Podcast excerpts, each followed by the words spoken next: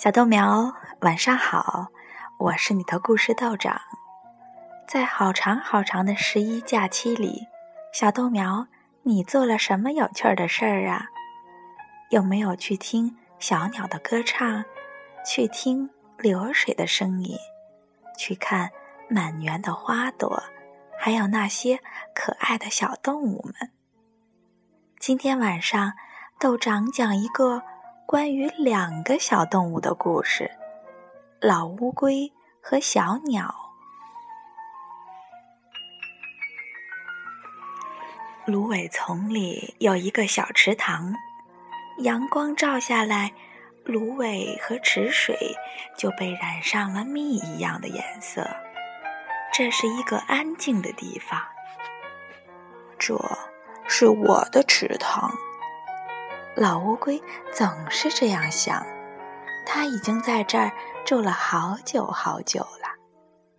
每天，老乌龟早早的起床，嚼一点草根，喝一点池水，然后就开始睡午觉了。叽哩哩，叽哩哩。有一天，老乌龟忽然被一种声音吵醒了。他睁开眼睛，看见池塘边站着一只小鸟。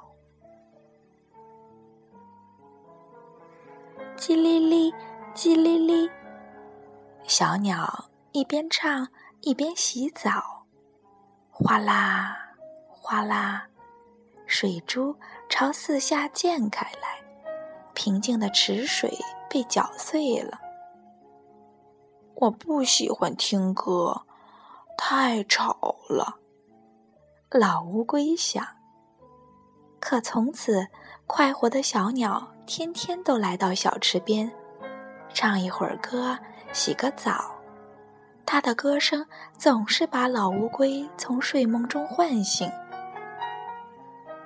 哎，这里的安静没有了。老乌龟很不高兴。叽哩哩，叽哩哩，小鸟不停地唱。唉，老乌龟忍不住叹了一口气。呀，小鸟吓了一跳，发现了老乌龟。我，我吵您了吗？小鸟红着脸说。是呀，我是很喜欢安静的。真对不起，我不是有意的。小鸟拍拍翅膀飞走了。芦苇静静的，池塘静静的。这才是我的池塘。老乌龟想。老乌龟又睡了长长的一觉，醒来的时候，他觉得这一觉睡得有些不舒服。他嚼了一点草根，喝了一点池水，还是没有精神。真怪呀！这是怎么回事呢？老乌龟想了又想，哦。原来是我今天没有听到小鸟的歌声呀，我已经习惯了呀。老乌龟轻轻地摇了摇头。小鸟什么时候会再来呢？